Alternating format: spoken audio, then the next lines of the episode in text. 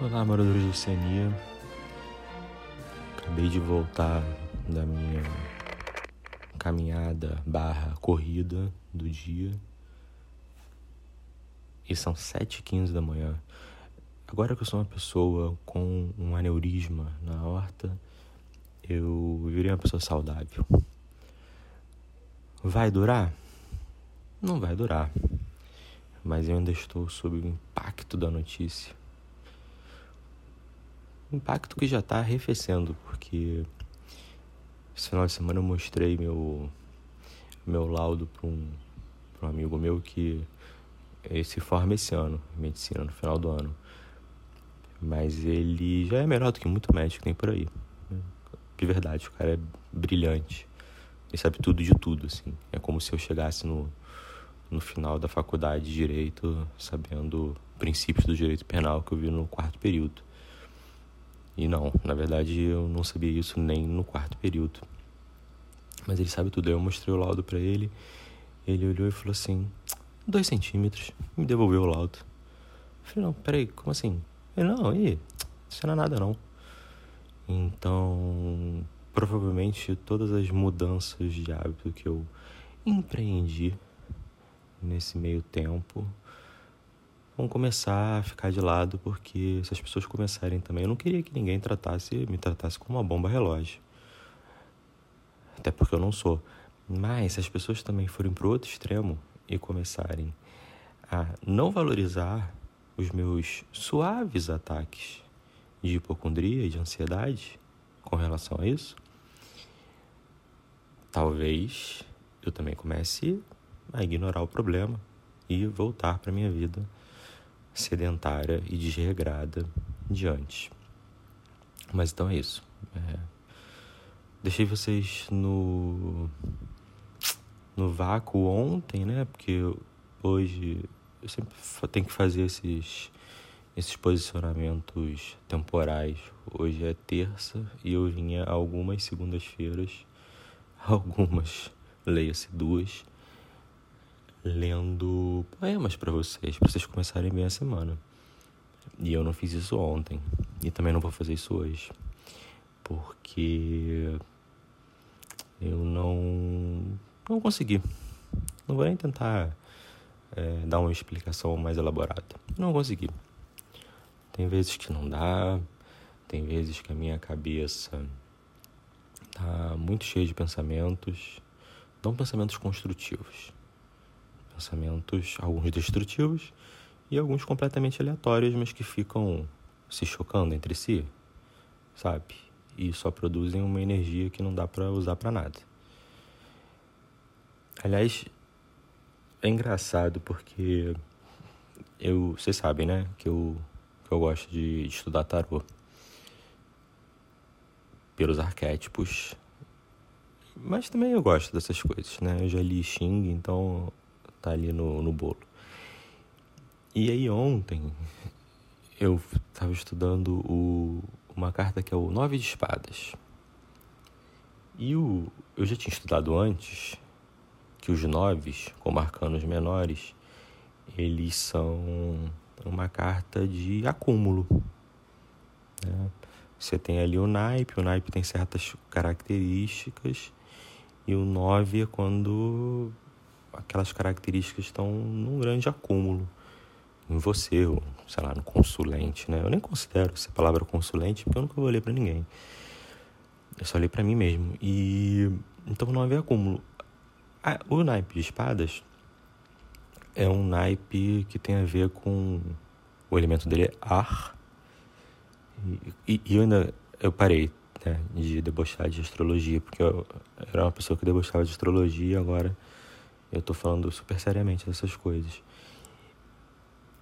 E sendo elemento ar, o naipe de espadas é ligado a, ao conhecimento e à palavra. Então é sempre isso, né? Buscar conhecimento, é, se manifestar. E é obviamente o aspecto negativo do naipe, porque tudo tem essa dualidade, é não buscar conhecimento, achar que já sabe tudo e entrar em discussões. E quando você tem um 9 de um naipe, ele é acúmulo, mas pode ser o bom ou ruim. Porque você pode ter, sei lá, naipe de copas, que é sentimento. Você pode ter acumulado coisas boas ali, até chegar no 9, ou você pode ter acumulado sentimentos ruins, ciúmes, ressentimentos, enfim. E no 9 de espadas, é só coisa ruim. Porque podia ter assim, acúmulo de conhecimento. Você chegou num momento de muito acúmulo de conhecimento. É, você tá assim com o dom da oratória aflorado. Mas não. Nove de espadas é angústia. Você não aguenta mais pensar. Você não aguenta mais brigar com as pessoas. Você está no limite. Não tem um lado bom. A, a imagem dele, eu uso o tarô de Marselha, né? Que os arcanos menores no tarô de Marselha são, são meio sem nada, assim, sem figura. Mais no tarô, o outro tarô tradicional, que é o, o Rider White, na verdade, voltando, o White Smith. Já falei disso, né, pra vocês, que é. Todo mundo sempre chamou de Rider White, porque o White foi o cara que concebeu é, esse, um tarô moderno, entre aspas, e Hyde era a editora. E Nico passou décadas cagando para Pamela Smith, que foi a pessoa que desenhou o tarô, que é um tarô belíssimo. E hoje em dia não, hoje em dia as pessoas, eu falei muito por por hábito, porque ainda está muito arraigado, mas é, as pessoas já resgataram aí, alguns chamam de Hyde, White Smith e alguns já estão chamando de White Smith. Quem se importa com a editora, gente? Então, no tarô de White Smith, o nome de espadas é uma imagem horrorosa. É a pessoa assim na cama, sabe? Agora não lembro se está de joelho, se está sentada na cama. E aí a cama encostada na parede, assim, né? no, no comprimento mesmo, não é só a cabeceira, não, o comprimento. E em cima, assim, na parede, nove espadas. É, ajeitadinhas, assim, como se estivesse no mostruário. Uma imagem feia, de parece que a pessoa está ali no, no meio de um pesadelo. Realmente passa essa angústia. E aí eu não sei se por causa disso. Aliás, os arcanos menores no Smith do naipe de espadas são terríveis. É, gente cravado de espada, é um negócio. E aí o acúmulo é apenas negativo. Então é isso. É, acúmulo de pensamentos nunca é bom, pelo visto. Pelo menos para o tarô não é. Para mim, certamente não é. E, e aí eu fico perdido, assim. Não consigo canalizar nada. Mas eu tô. Eu até tinha umas coisas para falar, por exemplo estou vendo a série do Underground Railroad. Que, se não me engano, o livro é Railroad Underground. Mas a série, eu acho que inverteu o nome. E a série é visualmente uma coisa de doido. É uma obra de arte mesmo. Uma das coisas mais lindas que eu já vi. Mas como narrativa, eu tô na metade ainda, pode ser que eu, que eu mude ideia. Mas como narrativa é bem mais ou menos, está muito arrastado, tem uns capítulos que não servem para nada. É, quer dizer, servem, mas não, sei lá, não, não acrescentam. O foco desvia um pouco da Cora, que é escrava para o caçador de escravos, desnecessariamente. Isso não, não é assim. Eu, eu, eu não sou o xiita do o livro é melhor. Inclusive, há filmes que são melhores que o livro. Mas não ficou não tá legal, assim. O livro o livro te dá um tesão de continuar lendo, né? E, e a série eu tô vendo porque eu li o livro e gostei muito do livro e porque ela é muito bonita. Mas é, eu não estou me importando muito não, porque é, as escolhas narrativas é, eu não curti. Tô tentando lembrar aqui qual livro que é melhor. Ah, lembrei.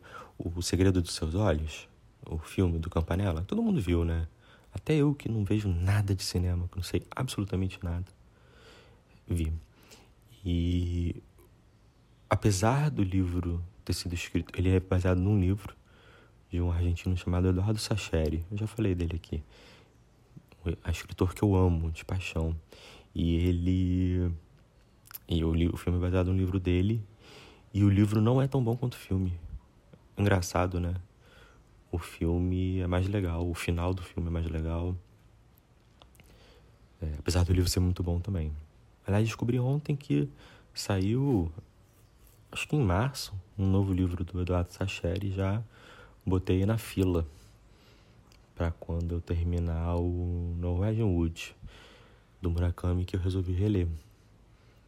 Decidi, tava meio sem, sem saco para para escolher livro. E aí falei assim, pô, tem um pão que eu não que eu não leio Murakami e o Norwegian Wood foi o segundo livro dele que eu li. O primeiro foi o Kafka Beira-Mar e eu já reli o Kafka Beira-Mar ano passado, então vou reler o Norwegian Wood. E tô relendo e e aí você vê, né? Eu tô fazendo totalmente freestyle, mas as coisas estão casando.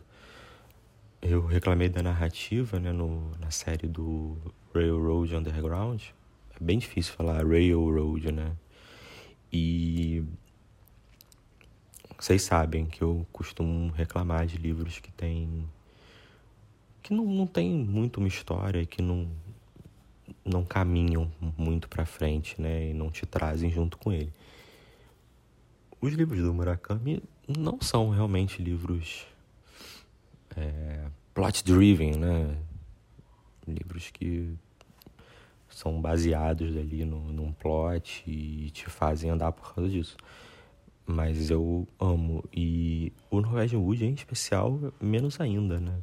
É um livro de um cara que tem meio que uma paixonite pela ex-namorada do melhor amigo, ex-namorada porque o melhor amigo se matou, então ele fica ali tendo a vidinha dele de estudante e de vez em quando encontra com ela, ela tem uns probleminhas é, emocionais, mentais dela e é isso. De boinha, não, nada muito muito substancial acontece e o livro é lindo. Desculpa aí Acho que a gente tem que fazer concessões nas nossas convicções. Essa é uma que eu faço muito bem. É, é impressionante como o, o, Murakami tem uma escrita elegante, sabe? Isso é uma coisa que tá reparando agora também. E tá ótimo, puta prazer de, de reler esse livro em especial. Eu gosto muito de releitura. Eu acho uma coisa importantíssima quando você gosta de ler é você resgatar o mesmo livro muitos anos depois, dez anos depois. Faz toda a diferença, né? Você está envolvido em outras coisas, tem outra maturidade. Até tô pensando agora no próximo, de repente, reler A Leste do Éden, do Steinbeck. Que eu sempre eu não sei se eu já contei isso aqui, eu sempre falo isso. O Steinbeck escreveu As Vinhas da Ira. É, famosíssimo. E ganhou o Pulitzer. Foi o Pulitzer? Acho que foi o Pulitzer e acho que logo depois ganhou o Nobel também. As Vinhas da Ira. Aí um belo dia ele virou pro editor dele e falou assim: Porra, agora me dá um tempinho aí que eu vou escrever minha obra-prima. O cara tinha, já tinha escrito Os Dias da Ira e falou que agora estava pronto para escrever a obra-prima dele. E aí você pensa, né? O editor deve ter pensado, tá, tá bom, vai lá. Escreve aí um livro menor, porque daqui para frente é tudo descendente, né?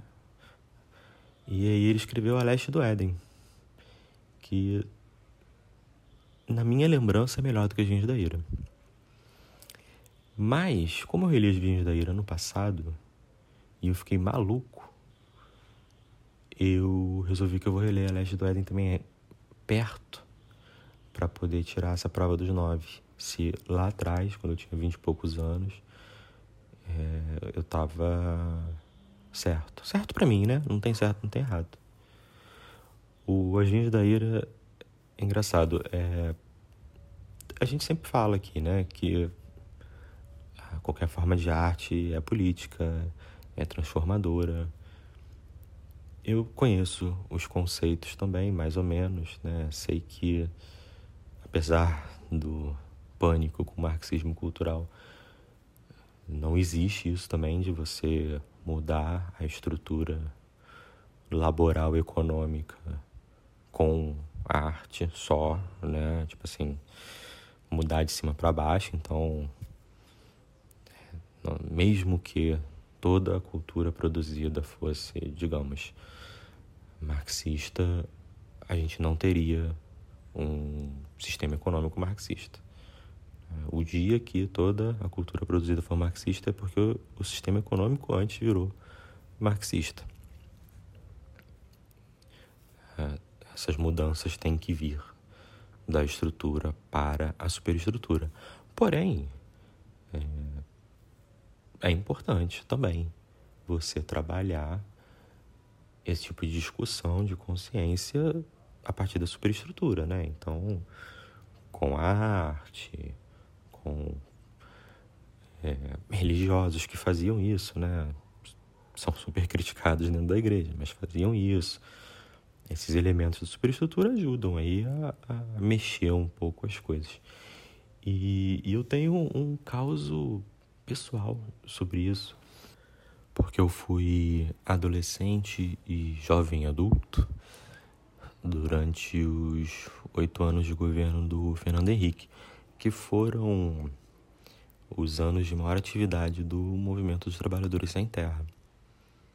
É, tinha muitas invasões, eles estavam sempre na mídia.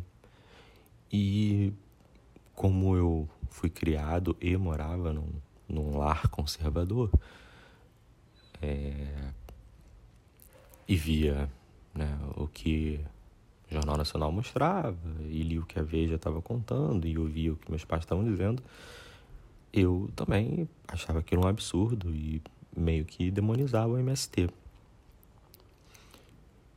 E aí, por quê? Mas por quê? Porque não tinha acesso ao outro lado, né? E aí eu li As Vinhas da Ira. Eu devia ter aí 20, 21 anos. E mudou completamente minha percepção. Você vê, se eu tivesse lido uma matéria na Caros Amigos, na época tinha Caros Amigos, né? Era o contraponto de esquerda da Veja. Se eu tivesse lido uma matéria na Caros Amigos sobre o MST, provavelmente não ia dar em nada.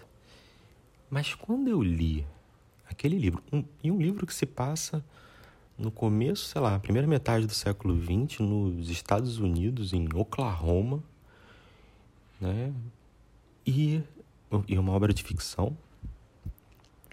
E aquilo foi capaz de mudar minha percepção completamente, de me trazer empatia àquelas pessoas que estavam brigando por direito de poder plantar, plantar para comer, plantar para ter sua subsistência, em vez de perder suas terras para um cara plantar 500 hectares de pêssego. É triste, né? E, e aí mudou. Você vê, um livro, um livro de ficção com uma outra uma outra realidade diferente da minha e, e me gerou, me gerou empatia. Por quê? Porque ele primeiro, isso é um isso é uma coisa de grandes escritores, né? O Steinbeck foi uma, um, um dos maiores de todos os tempos. Ele faz você se importar, né? Ele primeiro ele te faz gostar dos personagens, se preocupar com os personagens e depois ele passa a mensagem que ele quiser, cara, porque você já tá ali envolvido. É que nem um amigo teu te contando a história de quando ele foi preso porque tacou um copo de cerveja no PM que veio pedir para baixar o som. Ele tá errado. Ou talvez ele esteja certo. Mas ele é teu amigo. Você já conhece ele há 30 anos. Você ia pra casa de praia dele. Vocês pegavam jacaré juntos. Naquelas pranchas de bodyboard. De, de uma espuma. Que se você não, não pegasse onda de, de camisa, tu ficava todo assado no peito. E então é teu amigo.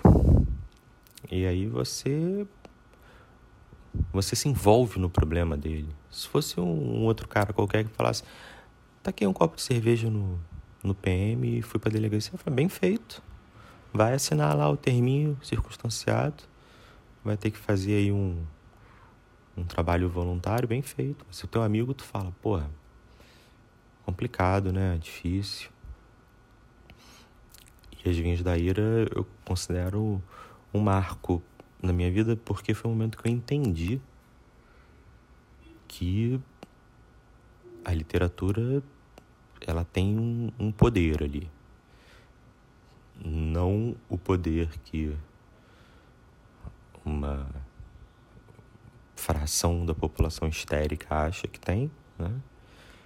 que acha que se um professor de esquerda de geografia fala de comunismo, vai todo mundo ser comunista? Se fosse assim, todo mundo era comunista? Porque todo professor de geografia é de esquerda e fala disso na aula. Mas as pessoas não conseguem fazer essa, essa pequena análise empírica. Então, as pessoas devem achar que uma literatura. Na época acharam, né? Na época, As Vinhas da Ira recebeu muitas críticas negativas por ser um livro comunista. Então, não, não, não se faz a revolução, seja ela qual for, com arte, mas a arte abre nossos olhos. Isso aí não tem a menor dúvida. Faz a gente olhar para outro lado, é, criar empatias, criar outras, outras relações com as coisas à nossa volta. Então, é isso. Falei bastante, né? Totalmente aleatório. Hoje foi, hoje foi freestyle porque esse é o meu, meu estado mental atual. Então, é isso, gente, tá bom? Então tá bom.